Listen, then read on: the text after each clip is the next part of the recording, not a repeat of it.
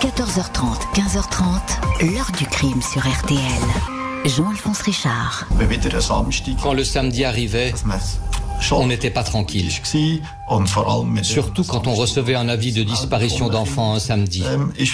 Là, tous les signaux d'alerte viraient au rouge. Bonjour. Dans la sombre galerie des tueurs d'enfants, le Suisse Werner Ferrari tient une place à part. Un homme diagnostiqué dans sa jeunesse comme un inquiétant pédophile, condamné à l'âge de 20 ans pour avoir tué un petit garçon. Curieusement, ce passé ne va pas ressurgir lorsque va éclater dans les années 80 une longue série d'enlèvements et de meurtres d'enfants. Personne ne va s'intéresser à cet individu.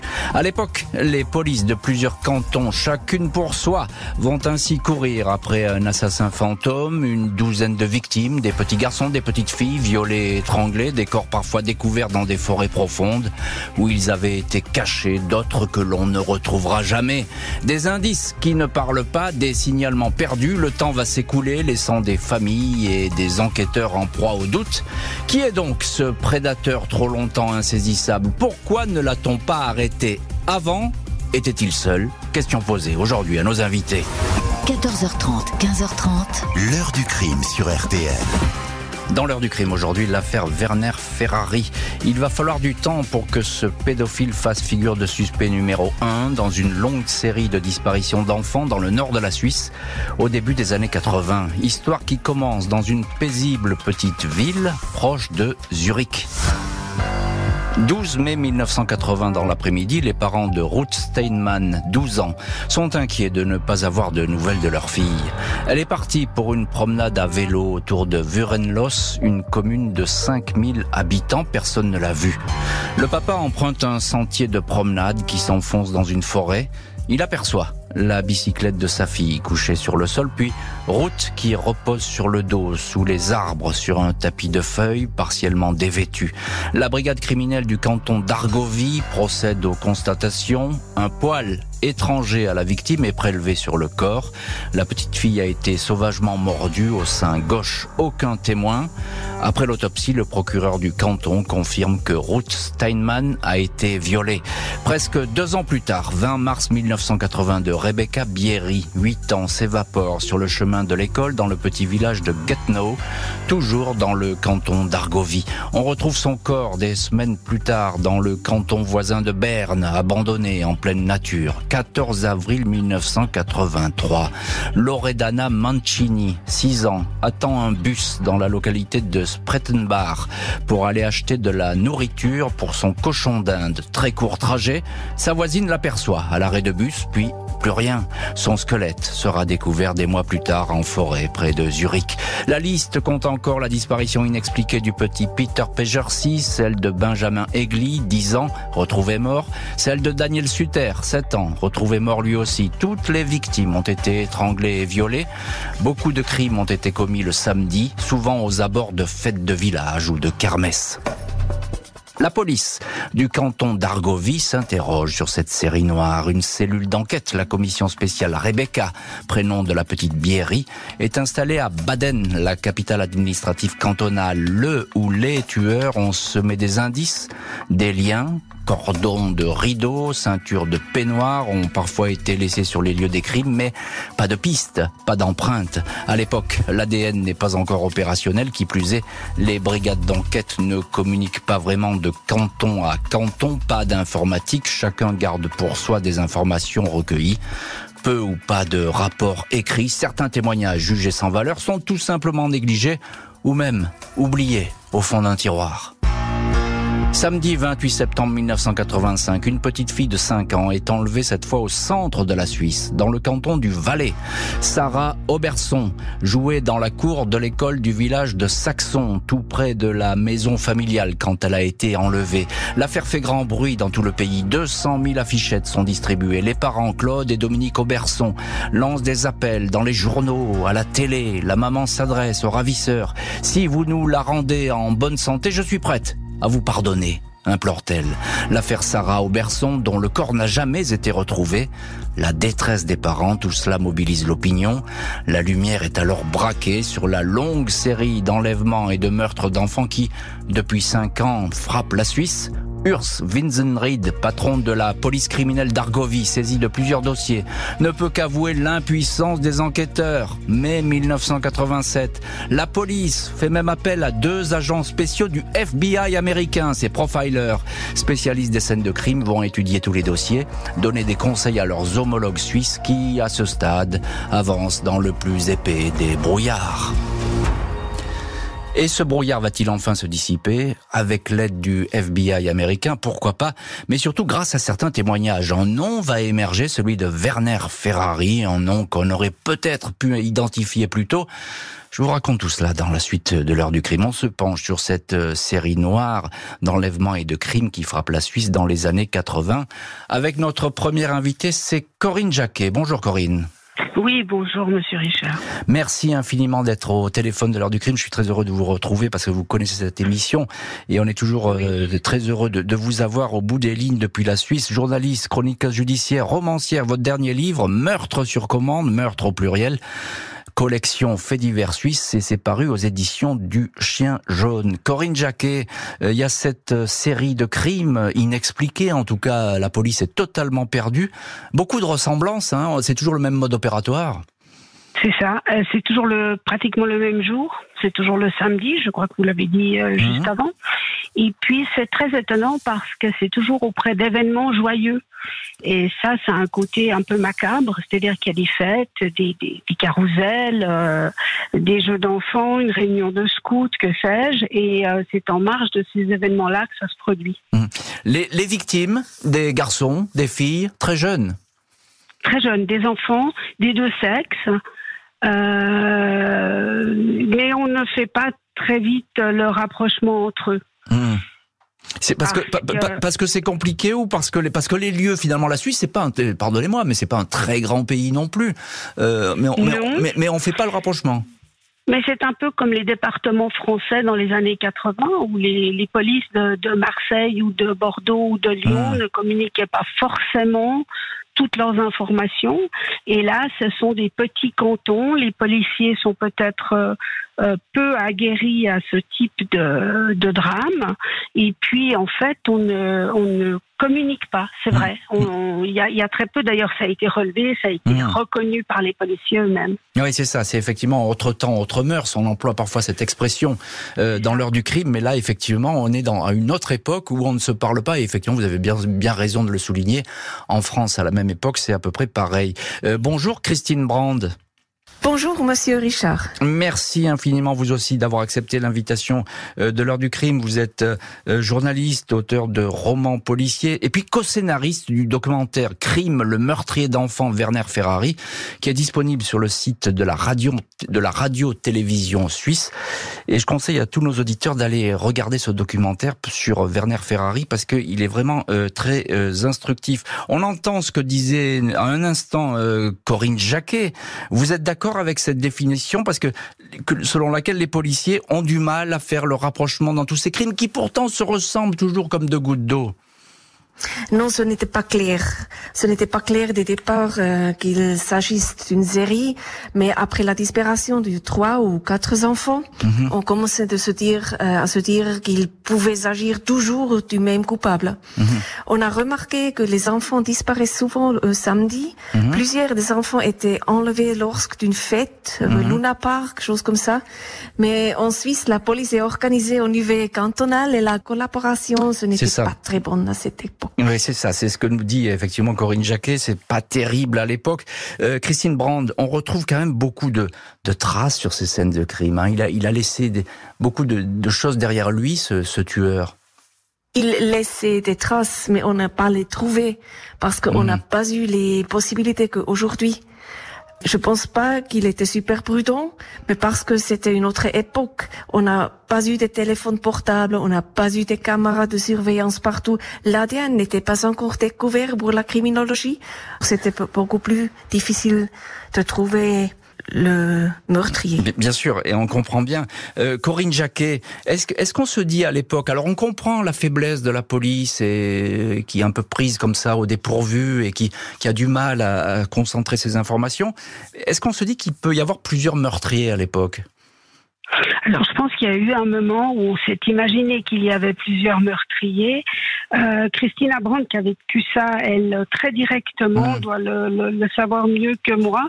Mais je sais qu'en tout cas, ça a généré par la suite une réflexion sur un fichier central à peu près à la même époque qu'en France d'ailleurs, et où c'est ce genre d'affaires, malheureusement, à quelque chose malheur est bon, dit-on. Mmh. Euh, c'est ce genre d'affaires qui génère après des réflexions sur la réorganisation des mmh. informations. Mmh. Encore une question, euh, Corinne Jacquet. Il y a le cas de la petite euh, Auberson. On n'a jamais retrouvé le corps. On est là cinq ans, je dis bien cinq ans après le premier crime. On est en 1985. Le cas Auberson, il est un peu particulier parce qu'il va être très public. il sert de catalyseur à l'enquête? Il sert de catalyseur à, à, plein de choses et c'est un drame que toute la Suisse a vécu très différemment de, la, de, de l'affaire Ferrari en fait. Mhm. Euh, et encore aujourd'hui, Sarah Auberson, c'est le symbole de l'impuissance et, et du malheur euh, de la disparition d'un enfant. Mhm. Alors, je pense que ça a généré plus de, comment dirais-je, euh, en Suisse romande.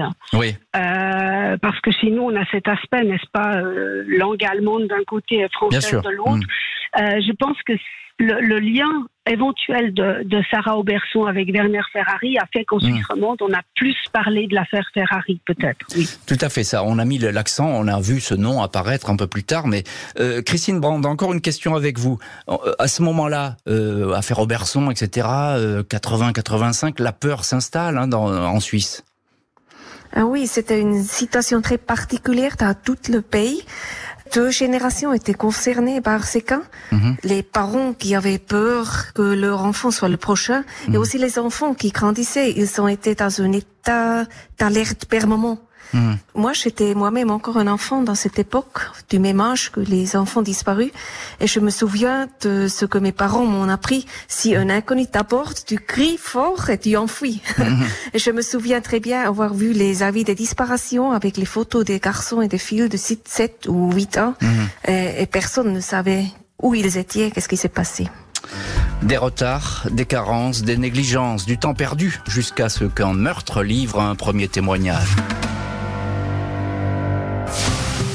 Samedi 17 octobre 1987, Christian Widmer, 10 ans, a pris seul le train pour se rendre à une fête scolaire à Windisch, à 14 km de chez lui. 100 enfants et adolescents sont réunis.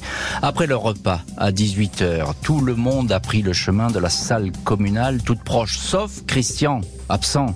Le lendemain, des cavaliers découvrent son corps dans une forêt proche, étranglé, dénudé, déposé à côté de l'endroit où avait déjà été trouvé une autre victime, Daniel Suter, 7 ans.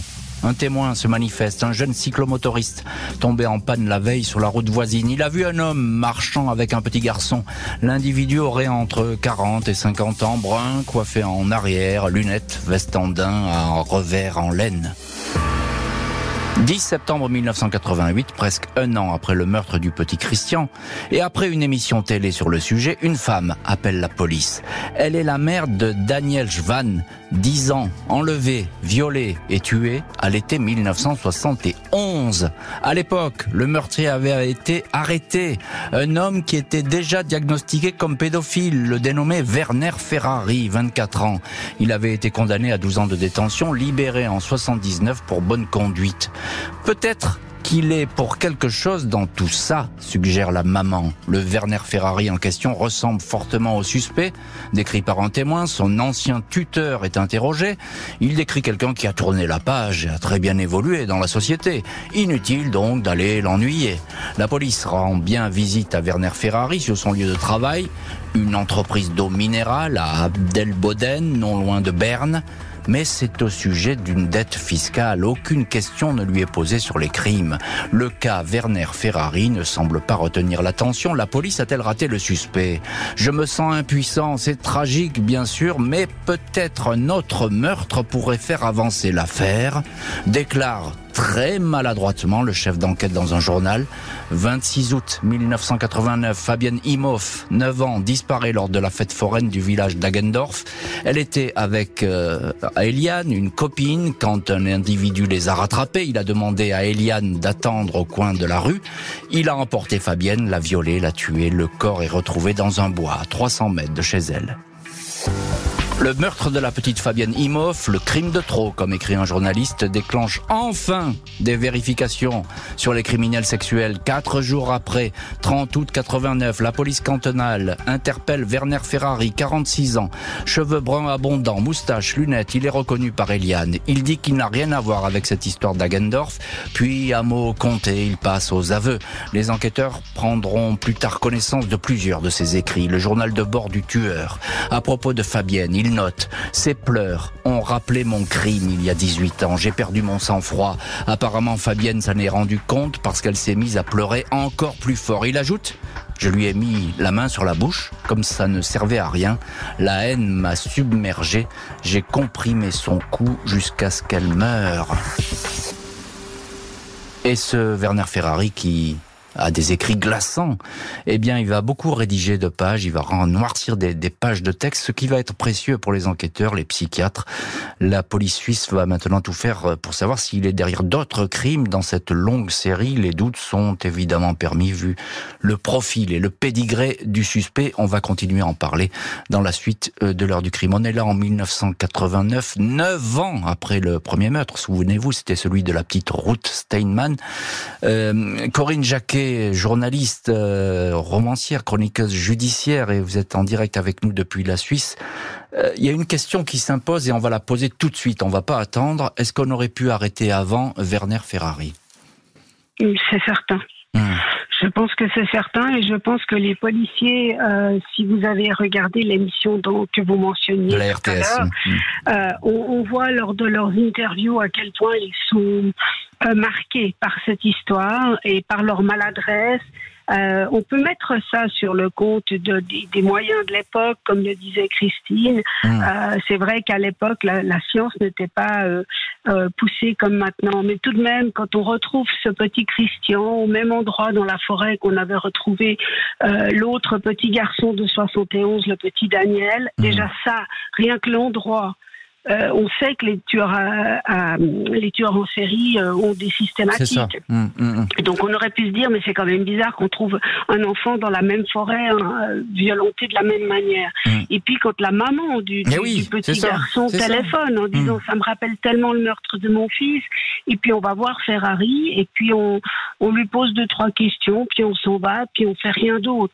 Je veux dire, c'est, c'est, ça ne ramènera jamais les enfants, mais c'est absolument scandaleux. Je crois qu'il n'y a pas d'autre mot euh, qui, qui, hmm. qui, vient aux lèvres à ce moment-là. Et je pense que pour les familles des victimes, c'est quelque chose d'épouvantable d'entendre dire il faudrait encore un meurtre peut-être pour que on arrive à. Oui, il y a cette, cette, cette, réflexion. Pardon. non, pardon, Corinne, mais il y a cette réflexion stupéfiante euh, du directeur d'enquête dans un journal, dans un journal qui dit, qui dit, euh, bah, euh, l'idéal ce serait que quelqu'un se fasse tuer pour que finalement on ait quelques informations. C'est hallucinant. C'est comme ceux qui disent qu'il faudrait une bonne guerre pour résoudre les problèmes. J'entends, c'est des, choses énormes comme ça. Et là, vraiment, il y a eu une, une perte d'efficacité hmm. et de, de, de, réflexion, de simple réflexion, parce que ADN ou pas ADN, à l'époque, le, simple fait d'un cadavre dans la même forêt aurait dû, hmm. euh, ne serait-ce que le mettre en garde à vue quelques jours pour lui poser des questions. On, on est allé le voir à son travail, on lui a posé quelques questions, on ne sait même pas quelles questions on lui a posées, et puis on a dit au revoir monsieur, excusez-nous de vous avoir dérangé. Mmh. C'est purement scandaleux. Mmh. je suis entièrement d'accord avec vous, Corinne Jacquet. Euh, Christine Brandt, vous êtes également euh, dans l'heure du crime aujourd'hui, journaliste, euh, puis auteur de romans policiers, et surtout vous avez beaucoup travaillé sur ce documentaire de la RTS, la radio-télévision suisse, qui fait le point sur cette affaire et qui est très complet. Christine Brandt, on peut dire que lorsque Werner Ferrari est arrêté, je suppose, c'est le soulagement en Suisse. Ah oui, c'était le soulagement. le soulagement était immense. Euh, tout le monde a respiré, tout le monde mmh. était content qu'il a été arrêté. Les tueries allaient enfin prendre fin. Euh, c'était vraiment un grand ouf. Maintenant, c'est fini. Maintenant, les enfants sont, plus en danger. C'était vraiment une très très grande soulagement. C'est le grand soulagement et évidemment on comprend. Euh, Christine Brandt, alors je, rebondis sur ce que dit Corinne Jacquet qui elle est catégorique. Effectivement, on aurait pu l'arrêter avant ce Werner Ferrari et on est bien d'accord. Pourquoi la police n'a-t-elle pas fait des vérifications qui paraissent aujourd'hui élémentaires?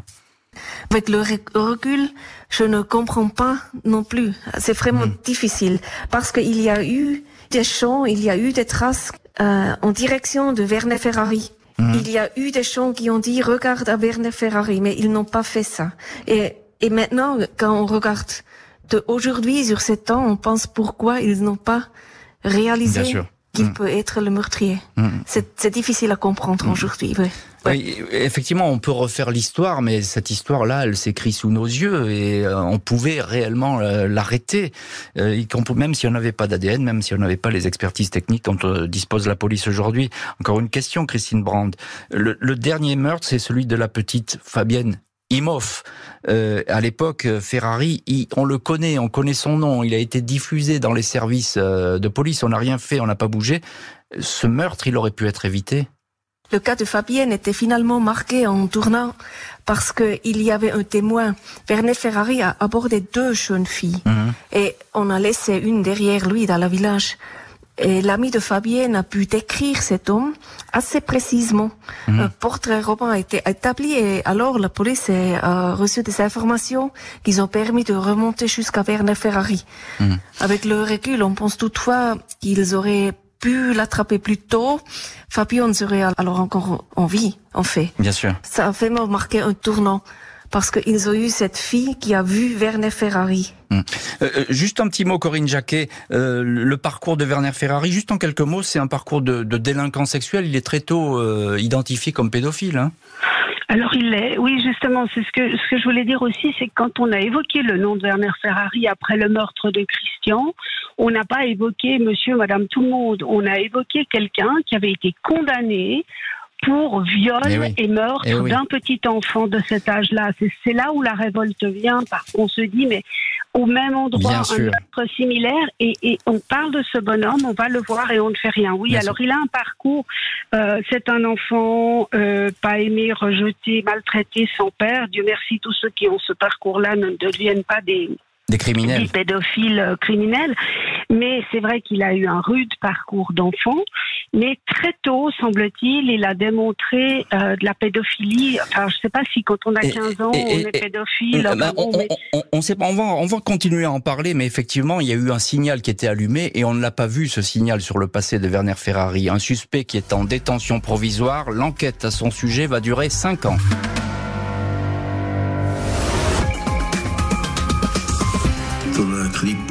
Un inspecteur de la police judiciaire est passé pour nous informer qu'il avait fait des aveux.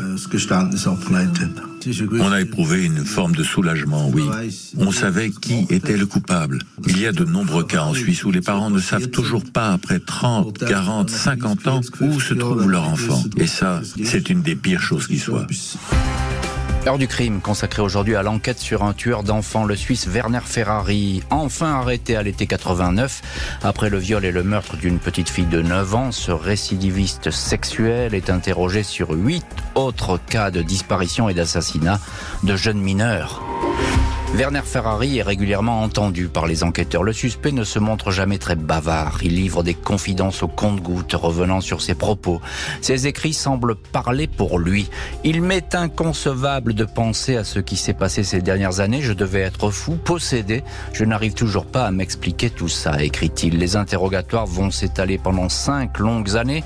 Le fait que les auditions soient menées par plusieurs polices cantonales ne facilite pas les choses. Ferrari finit par avouer quatre le dernier en date, celui de la petite Fabienne Imhoff, et trois précédents, Benjamin Egli, 10 ans, en 83, Daniel Suter, 7 ans, en 85, Christian Widmer, 10 ans, en 87. Les enquêteurs notent que Ferrari ne reconnaît que des crimes où les corps ont été retrouvés. Il se dit étranger à certaines disparitions demeurées sans réponse.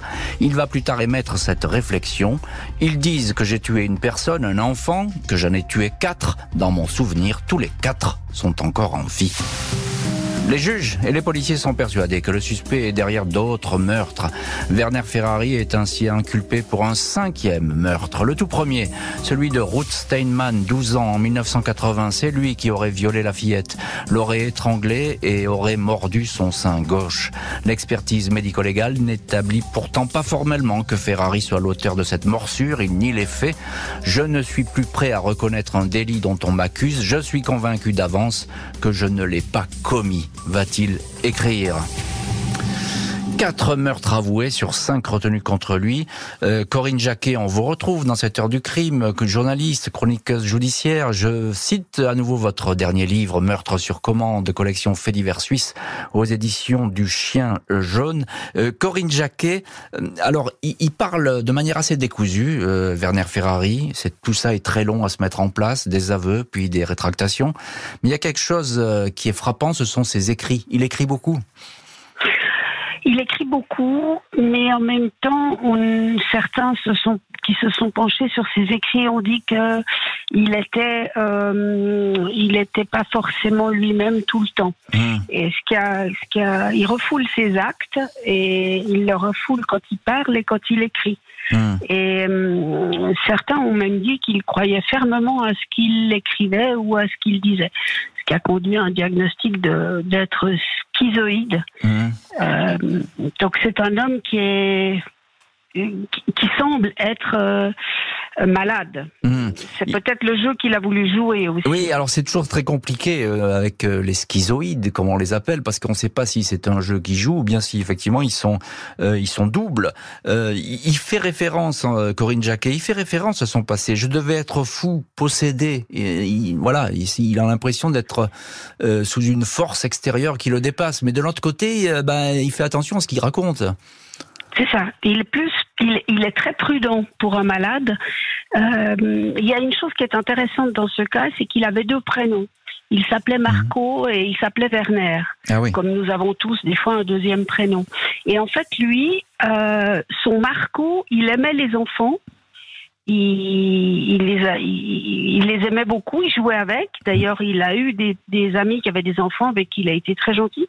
Et il y avait le Werner qui tuait les enfants. Donc, d'où cette, cette, ce diagnostic de, de schizoïde. C'est frappant. Ce que, ce que, vous racontez est frappant parce que là, effectivement, on est euh, dans toute la personnalité de, de cet homme. Tout à fait. Et en fait, on, on, sent que ces enfants, ils leur en voulaient. En fait, la, la, la, la théorie que j'ai en tout cas euh, retrouvé dans, dans mes notes, c'est que il leur en voulait d'être heureux.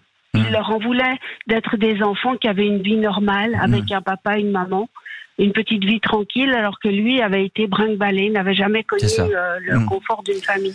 Euh, Christine Brandt, vous êtes notre deuxième invitée aujourd'hui dans, dans l'heure du crime. Je le disais, enquête très compliquée, difficile, lente, à chaque fois parce qu'il faut tout vérifier. Il faut savoir s'il était bien là, sur les lieux du crime, etc., etc.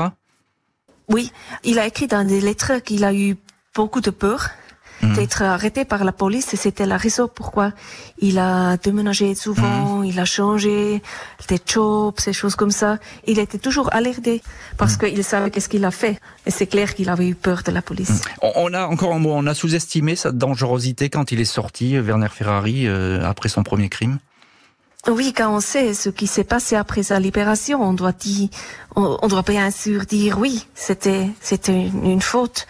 Mais à l'époque, l'exécution des peines était plus souple. Mmh. Il avait purgé sa peine, il était donc à nouveau libre. Mmh.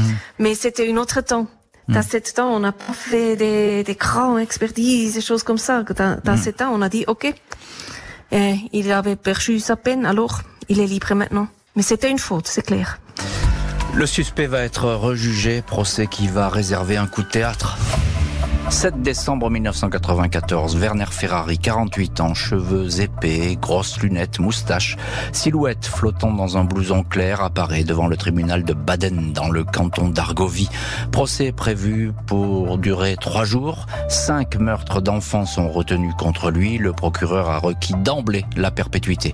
L'enquête volumineuse abonde de détails. Ferrari apparaît comme un tueur méthodique, guettant souvent ses petites victimes autour de fêtes de village, de rassemblements d'enfants il étrangle sa victime dès que celle-ci commence à crier.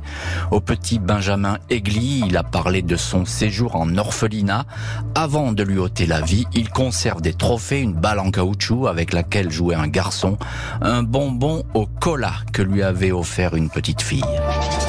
Interrogé, Werner Ferrari fait tout de suite volte-face. Il revient sur la totalité de ses aveux. Je ne me souviens pas d'avoir tué ses enfants, clame-t-il. Il dément être impliqué dans ces meurtres, dénonce les pressions des juges d'instruction. Son avocat commis d'office désiste. Procès suspendu. Les débats reprennent six mois plus tard. L'accusé reste sur ses positions. Les enquêteurs contestent avoir extorqué ses aveux. 8 juin 1995, Werner Ferrari est condamné à la perpétuité sans possibilité de sortie pour les meurtres de cinq enfants.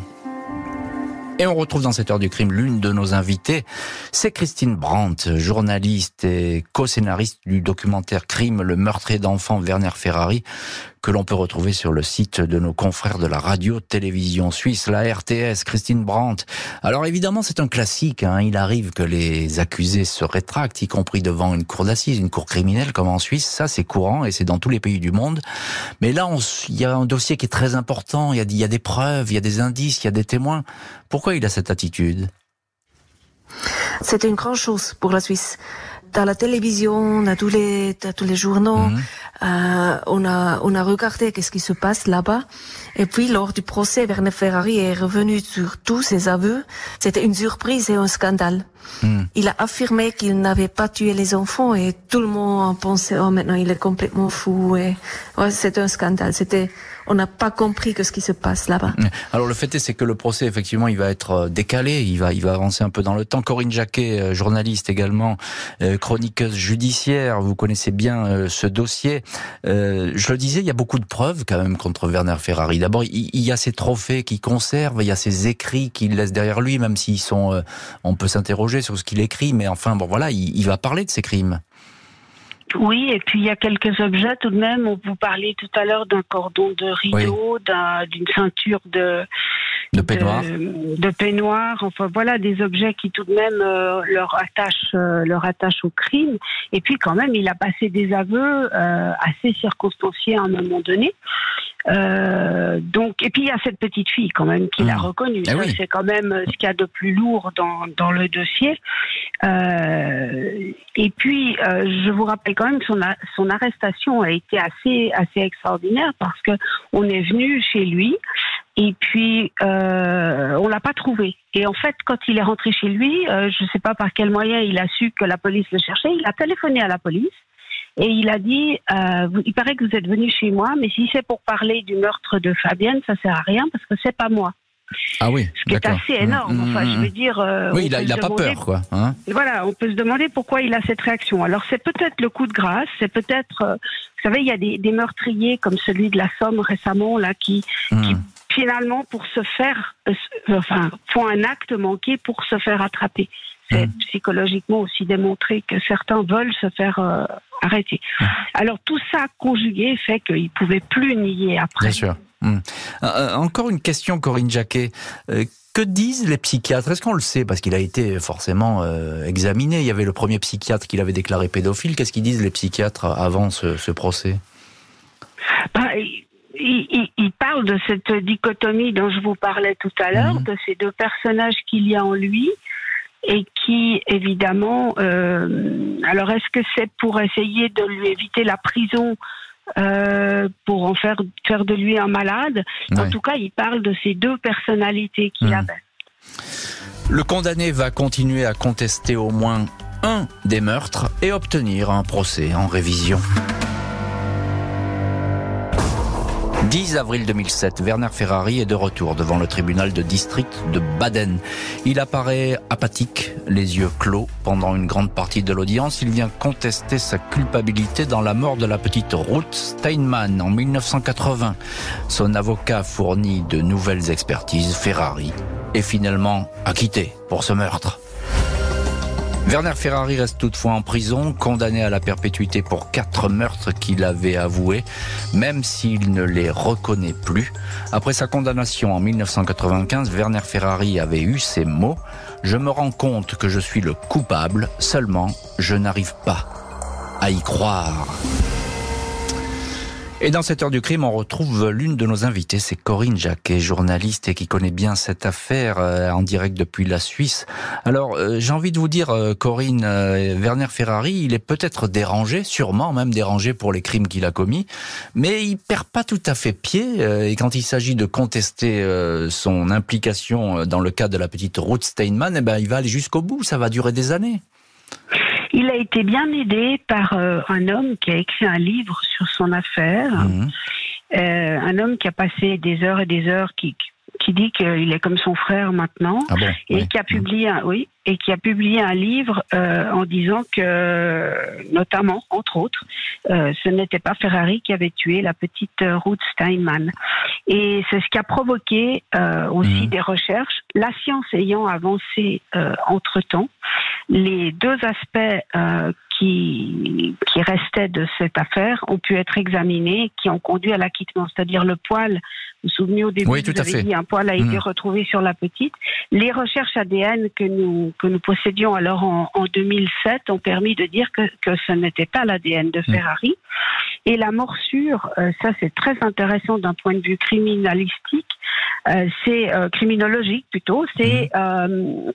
Et c'est la morsure qui a été étudiée. Et là on peut définitivement dire que ce n'était pas Ferrari qui a attaqué cette petite. On a même retrouvé l'homme qui l'aurait fait mhm. et qui, entre-temps, s'était pendu euh, cinq ans après le crime de la petite. Alors, donc, Ferrari, on l'exclut de, ce crime, définitivement. La science a tranché. Ce n'est pas lui. Euh, Christine Brandt, vous êtes notre deuxième invitée dans cette heure du crime, journaliste, euh, et vous avez participé à un documentaire sur la RTS sur ce cas Werner Ferrari. Alors, si c'est pas lui dans le cas de la petite Ruth Steinman, est-ce que ça veut dire qu'il y a un autre criminel dans cette affaire qui peut-être court toujours aujourd'hui? Je suis sûre qu'il y avait aussi une autre personne qui a tué des enfants. Je suis sûre que Werner Ferrari n'a pas tué tous les enfants qui ont été tués ou disparus hmm. à cette époque. Je suis sûre qu'il y avait une ou, ou peut-être plusieurs autres personnes qui ont tué des enfants, mais je ne peux pas dire si Werner Ferrari a tué quatre enfants ou plus. Hum. Christine Brandt, qu'est-ce qui devient euh, Werner Ferrari aujourd'hui? Il a 77 ans, je crois, et, il est toujours euh, incarcéré? Oui, il est toujours en prison, en fait, euh, mais on sait qu'il est malade, il n'est pas dans un bon état. Hum. Il a aussi dit qu'il ne peut pas se revenir qu'il a tué des enfants. Et je pense c'est possible qu'il ne se souvient vraiment pas de ce qu'il a fait. Un il Alzheimer. est maintenant un homme vieux et il est confus, il est malade, il pense qu'il n'a rien fait, il pense qu'il n'est pas un meurtrier, il pense il n'a pas tué des enfants et je pense c'est possible qu'il ne se souvient vraiment pas de ce qu'il a fait. Oui, c'est ça. Il y a des problèmes euh, psychologiques et on dit qu'il a un début même d'Alzheimer, selon les médecins. Donc effectivement, il ne, peut plus raconter quoi que ce soit sur cette histoire. Corinne Jacquet, euh, qu'est-ce qu'elle a euh, cette enquête aujourd'hui qui a été ratée Il faut bien le dire comme ça. On va pas passer, on va pas prendre des chemins de, traverse pour expliquer ce qui s'est passé. enquête totalement ratée. elle serait plus menée du tout comme ça aujourd'hui cette enquête? Alors certainement pas. D'abord par, par le fait de la communication que l'on possède aujourd'hui. Au-delà de la communication entre les polices, celle de l'Internet, celle des réseaux sociaux, euh, c'était une police qui manquait de moyens, qui ne mmh. se parlait pas d'un canton à l'autre. Et puis, avec les recherches ADN d'aujourd'hui, on pourrait à la fois accuser ou à la fois exclure euh, certaines mmh. personnes, et donc l'enquête avancerait plus vite. Mmh. Euh, mais c'est certain que cette enquête a fait, et parmi certaines, euh, c'est pas la seule en Suisse, euh, mais c'est une des enquêtes qui a fait progresser aussi la, la, façon de communiquer et notamment la création d'un fichier. Mmh. et ça, c'est important, bien sûr. On en parlait. Dans toute l'Europe, maintenant, chaque pays s'équipe, s'organise et, et, communique. Parce qu'un tueur en Suisse peut être un tueur en Allemagne, passer la frontière facilement donc maintenant, on a beaucoup plus de moyens de, de repérer ces gens-là. Ça ne veut pas dire qu'on les arrête plus facilement, mais disons que dans une enquête de ce type, je pense qu'on aurait beaucoup plus rapidement, ne serait-ce que parce qu'il avait été condamné précédemment, on aurait beaucoup plus vite pu arrêter euh, cet homme. Oui, même si son nom figurait sur ses fichiers, il y avait des pages et des pages de fichiers où le nom de Ferrari figurait. On n'a pas feuilleté ces fichiers, hélas. Juste un, juste un petit dernier mot, euh, Corinne Jacquet, on arrive au bout de l'émission. Euh, ça a été une leçon pour la police suisse et en général, hein, pour, notamment pour, pour toutes les polices, cette histoire. Oh, je pense, je pense que je pense que c'est ce genre d'échec marque terriblement les enquêteurs. Faut pas croire qu'ils s'en moquent, hein, qui c'est lourd pour eux. bien sûr, bien pour sûr. avoir travaillé avec des policiers, il y en a qui ne se remettent pas de ce genre d'enquête. Hmm. Euh, je ne vais pas les disculper, mais c'est vrai que bon, c'est une époque comme ça. Euh, Christine euh, saura certainement mieux que moi en Suisse alémanique exactement quelle quelle plaie ça a mmh. été, ça a mmh. laissé ouvert. Mmh. mais je pense qu'effectivement, ça, ça a marqué notre pays et, et l'histoire judiciaire de notre pays. Merci infiniment Corinne Jacquet et Christine Brandt d'avoir été aujourd'hui les invités de l'heure du crime. Merci à l'équipe de l'émission, Justine Vignot, Marie Bossard à la préparation, Boris Pirédu à la réalisation. L'heure du crime, présenté par Jean-Alphonse Richard sur RTL.